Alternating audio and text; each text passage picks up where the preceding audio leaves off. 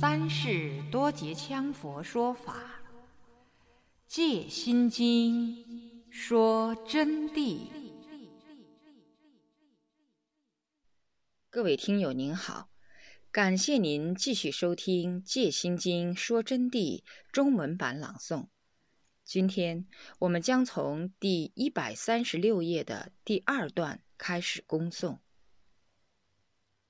玄奘法师到印度取经十七年的时间，步途了五万多里路，所住过的地方是居其一百三十八国。贞观十九年（公元六四五年）回中国的长安，带回大小成经共五百二十切，分六百五十部。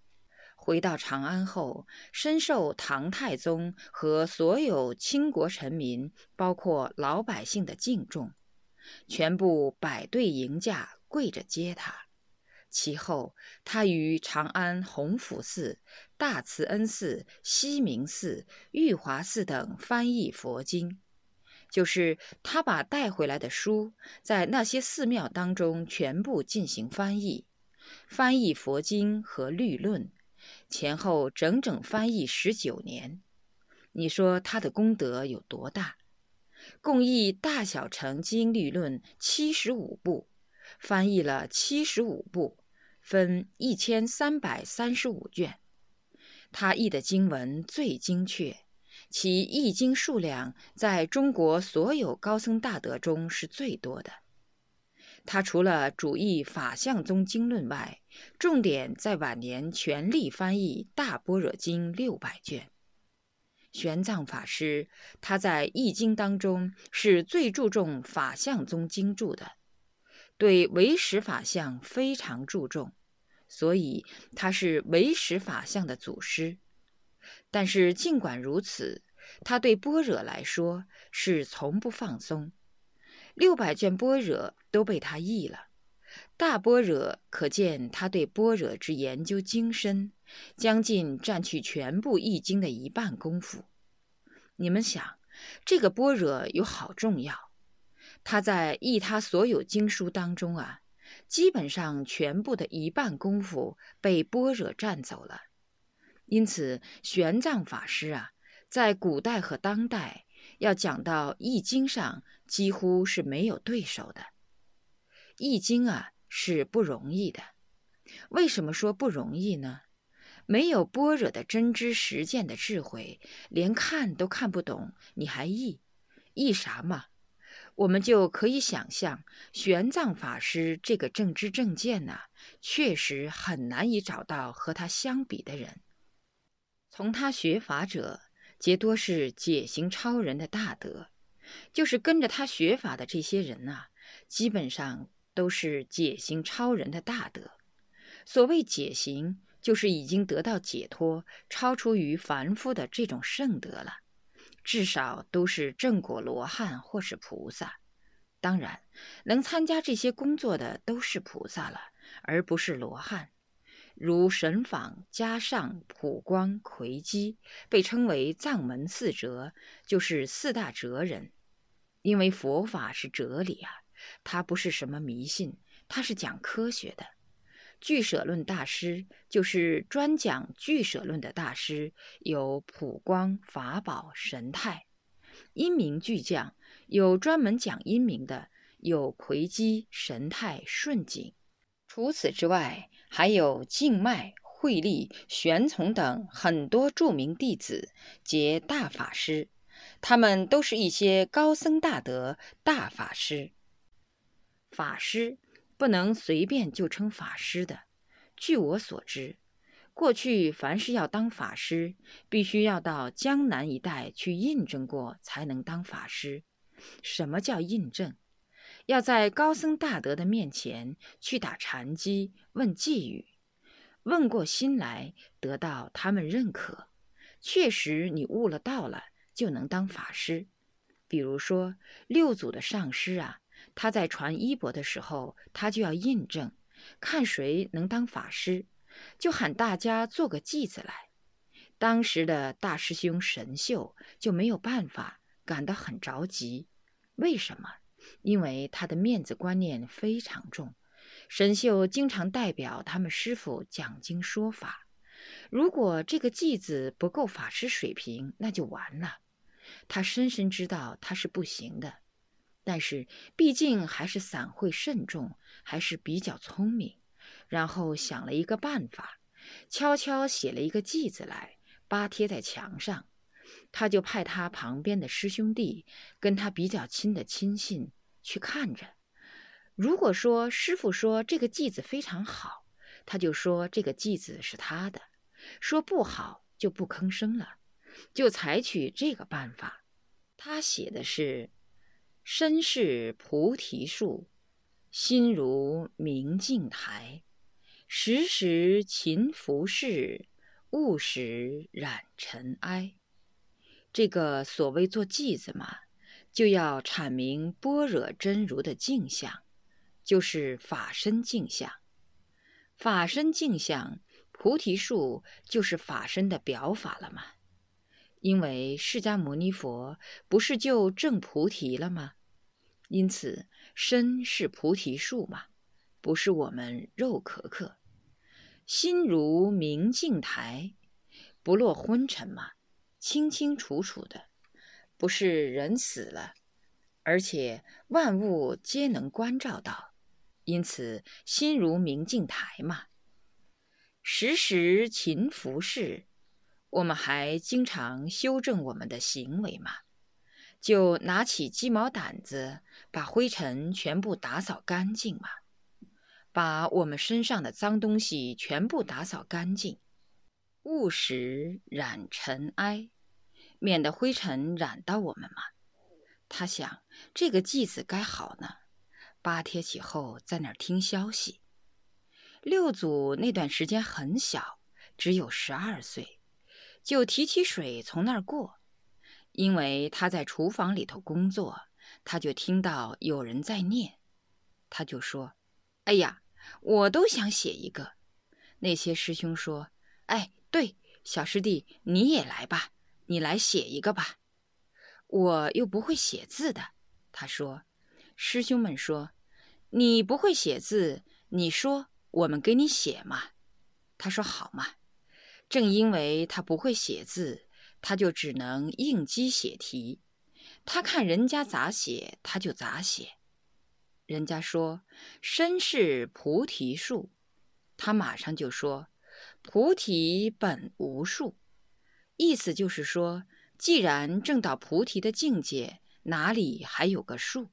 有数就有妄想，有妄想即落入凡夫境。所以说，菩提是名为菩提，实无菩提所得，因此就叫菩提本无数。神秀说：“心如明镜台。”他说：“明镜亦非台。”意思就是说，虽然明镜乃名为明镜。而无明镜所取，人家说时时勤拂拭，他就说的是什么呢？本来无一物，何处染尘埃？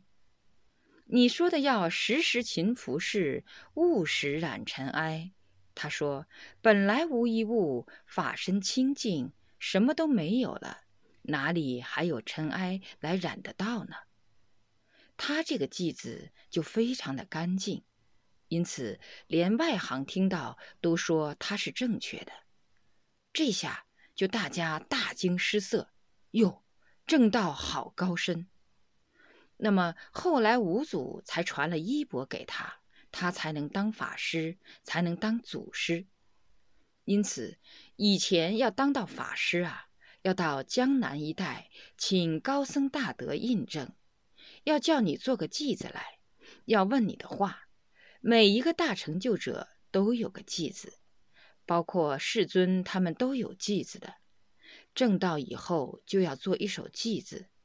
扬州高敏寺，我曾经给大家开示过，只要破参了，要先做个偈子来，而且所做的偈子是不允许你自己在屋里做好、想好拿来的，是法师一出题，你就要开始做。做出来以后也就要符合佛的真谛的意思，否则就不上算。就是这样子的。因此，玄奘法师手下的大弟子皆是大法师，就是说，个个都是悟了道的。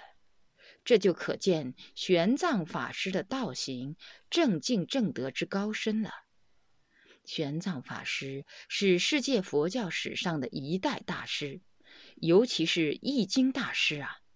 他是中国最著名易经巨匠，他改革了前人易经的旧译法，就是古代人易经，有的两个人也在译，三四个人也在译。就是把它翻译出来了事。释迦佛陀不在世了，两三个人怎么翻译得了正确义理呢？玄奘法师成为新义派的开山人。玄奘法师把他们几个人翻译的方法全部改了以后，独创了一套易经的方法。他是唯识宗的创始祖师。他创始了整个唯识宗，因此，凡是唯识法相的祖师就是玄奘法师。那么，现在中国的四大丛林之一宝光寺就是唯识法相宗的，主要是唯识法相。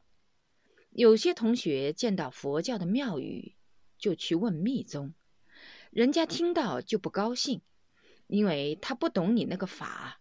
乃至不信你的教法，每一个地方有每一个地方的宗风，每一个地方有每一个地方的见地。所以说，学佛法自己学，不要去论派别之争，不要去挑拨是非，自己把自己的行修好就行了。那么，玄奘法师组织的易经场是历史上规模最宏大的。对《易经》的态度严肃无比，分工十分细密。他分工分得很细很密，安排得十分周到。从全国各大寺召集了高僧大德，然后把他们分为这么一些部分。什么部分呢？分为译主、正译、正文、书字、书首、笔受、缀文、参议、勘定。润文、梵呗、监护大使，其中由弘福寺沙门灵润和文贝，罗汉寺沙门慧贵，实际寺沙门明言，宝昌寺沙门法祥，净法寺沙门普贤，法海寺沙门神访，会昌寺沙门辩机，终南山丰德寺沙门道宣律师。简州福聚寺沙门静迈，普救寺沙门行友，七言寺沙门道卓，昭仁寺沙门慧立，天宫寺沙门玄泽，京师大总持寺沙门玄应，大兴善寺沙门玄木，还有仪通文学士于志宁，来继许敬宗薛元超。李义府、杜正伦等善知识一并参持各项易经事务。这些沙门不是普通你们讲的沙门，沙门，沙门。我就只举道宣律师跟你们听，都是不简单的。道宣律师啊，就是玄奘法师的弟子里头的一个，不算最高的，中等弟子。但是在我们当今来说，都应该是巨匠。他跟药王孙思邈的关系非常好，他专注律仪的。有一天，他和孙思邈在下棋，突然空中一阵乌云就扑来了，就降下来一条恶龙的嘛，然后就跪在道宣律师的面前，请圣僧搭救，就喊，他就问他：“你犯什么事了？”就问这个恶龙，恶龙说的：“圣僧，快快救我！印度有个恶和尚要杀死我。”他说：“恶和尚追来了，架起法神足通，马上就要把我追上了。”道宣律师说：“这样这样，孙思邈的法子多一些，孙先生厉害，孙先生，孙先生救他。孙思邈是道家，不是佛家，但他们两个是好朋友。孙先生说：“你能不能变化呢？”孙先生就问这龙，他说：“我能变。”孙思邈说：“这样，你赶快变个菜籽，赶快变。”这个恶龙一下就摇身一变，变成一个菜籽。孙思邈就把它拿到以后，随手就把自己的毛笔管取下来。就塞在一个笔筒里头塞好，刚刚塞好，那个恶和尚就追拢了。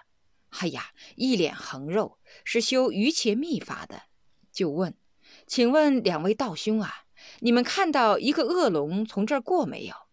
他们说：“哎呀，恶龙没有停，都跑远了，大概好像从这空中绕了一下。”恶和尚说：“这家伙，我非把他收了不可。”道宣律师就说：“算了嘛，算了嘛。哎呀，他躲了就算了嘛，你何必又执着他呢？”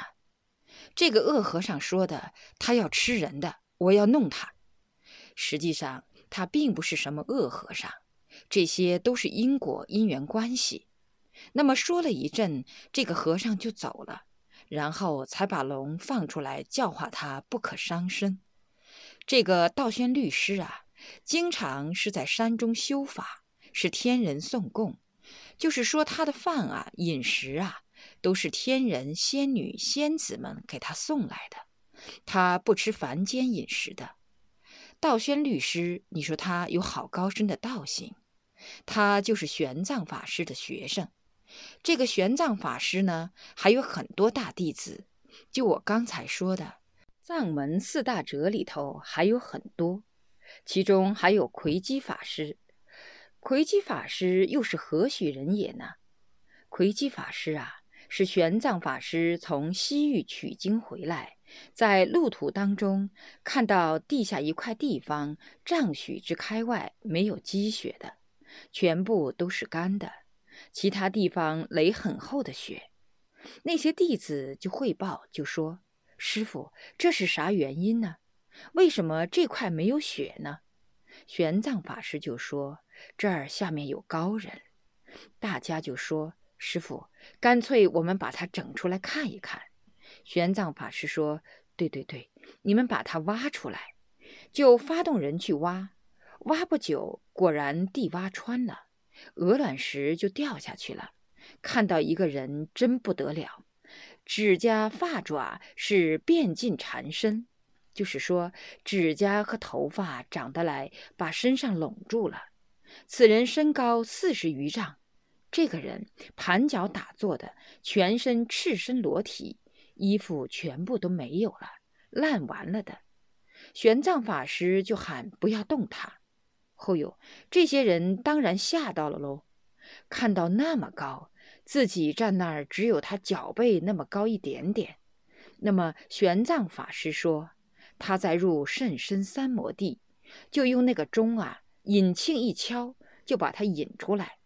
引出来以后，这个高人睁开眼睛，然后就开始问了，就说：“你们是弄啥的？”这些人说：“我们是取经的啊。”玄奘法师就给他说了：“释迦世尊开始出来讲法没有啊？”高人问：“哎呀，你太迟了。”释迦世尊讲法早都圆寂了，已经走都走了，灵山会都完了。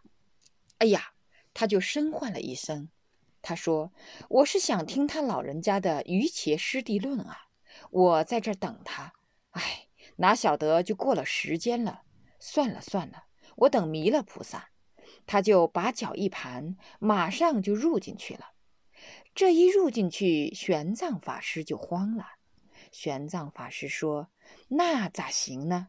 他要等弥勒菩萨，弥勒菩萨要龙华会上才来讲《瑜伽师地论》。龙华会离现在还有若干一年，不晓得要等到何许时间去了。”玄奘法师说：“算了算了，我本身就是取的《瑜伽师地论》，干脆我就把这个法交给他算了嘛。”因此，又把他弹醒。他说：“哎，你们把我喊醒是啥意思？”就问玄奘法师说：“你要学瑜伽师地论是不是嘛？你就跟我学算了嘛，我就取的瑜伽师地论嘛，就是释迦世尊讲的弥勒菩萨的瑜伽师地论。”这个高人说的好嘛？好嘛？那我就给你当徒弟嘛。所以说，你看这些高人啊，他不分什么的，只要是你的本事大，是真理，就可以当上师。随便他有好大的本事，只要他没有学到的，他就应该当弟子。因此，他马上就说：“我就给你当徒弟。”玄奘法师说：“这样不行，你这个个子太高了。”人家看到你要把你拿来当成展览品看，我才走不了路的。你要跟着我一路嘛。你先转世了来喽，你先转世，我来教你。他说：“师傅啊，那我又转到哪里呢？”玄奘法师就说：“这样，你向中原地带一个什么什么地方，称为中国的，像我们这种人种的地方。”转在黄墙黄瓦的地方去，大宫殿最大的房子里头，然后我就会来找你的。结果一说完呢，他当真一下就圆寂就走了。这一圆寂以后，麻烦事就来了。玄奘法师回到长安以后啊，当然受到一切接待，所有礼节完了，首先就找他这个徒弟。就问皇帝的皇子生下来没有？结果打听只生个公主，没有生皇子。嗨，玄奘法师就着急了嘛。就这样，随便怎样都找不到，没有办法。为什么要说是皇子呢？这个问题很简单，因为像这种大菩萨，他不落在普通人的家里面去的。绝不落在普通人的家里面。找不到呢，玄奘法师就想到这事情糟糕了，用神通也观察不到踪影。但是啊，一直心头就惦记这件事情，因为答应过他，不找到他不得了啊，这是一种悔愿而未还啊。并且这种愿是非同小可，是属于法中缘起之愿，不是普通的愿。那么有一天，尉迟恭就请玄奘法师做法事，玄奘法师就去了。嗨呀，他走到尉迟恭那儿，看到尉迟恭的房子是黄墙黄瓦，跟皇帝一样的嘛。他马上就问：“哎，丞相啊！”生了一个儿子三年了，有没有啊？有，有一个娃娃调皮的不得了，简直是整天乱来的。后有玄奘法师听到很高兴，就喊赶快引来看。后一看就是魁基法师的嘛，就是这个高人投生的，就马上叫他出家，就动员他的嘛，开始培养他。但是这个娃娃不行，日嫖夜赌的，只图好玩，繁杂的很，整天练武操功。玄奘法师就动员他。后来呢，窥基法师同意了，就说：“你要我当和尚，这是可以的，但是我有条件的啊，师傅啊。”玄奘法师说：“啥条件呢？你如果要我出家呢，首先我要酒肉一车，满载酒肉。”随时这个酒肉车子是不空的，我要吃的。第二要美女一车，我要跟他们玩睡的。然后第三呢，音乐歌舞等等都必须要给我具备的。因此要用三个车子拉上。玄奘法师说：“这个简单的很，你是特殊的，同意你，同意你。”所以就这样给他配备齐全，他就出家了。一出了家，这三车就随时跟到，就是后人称为三车和尚的。那么这个三车和尚当然就很厉害了，整个寺庙的风气都拿给他搅烂完了。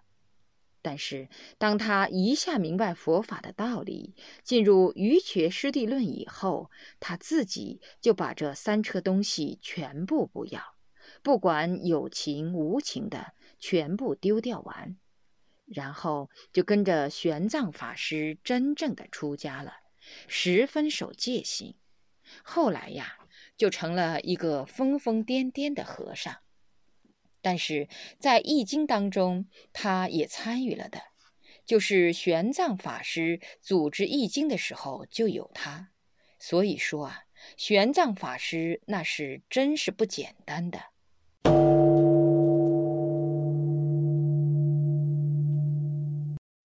各位听友您好，感谢您收听今天的《戒心经说真谛》中文版朗诵。我们今天恭诵的是从第一百三十六页到第一百四十四页的部分内容。感谢您的收听。若要恭请《戒心经说真谛》经书，请电话联系零二二二八六九五九八零二二二八六。九五九八，各位听友，感谢您收听南无第三世多杰羌佛说法《戒心经说真谛》的国语版朗诵。我们下周日晚十九点，在正声广播电台再次相会。感谢您的收听，再会。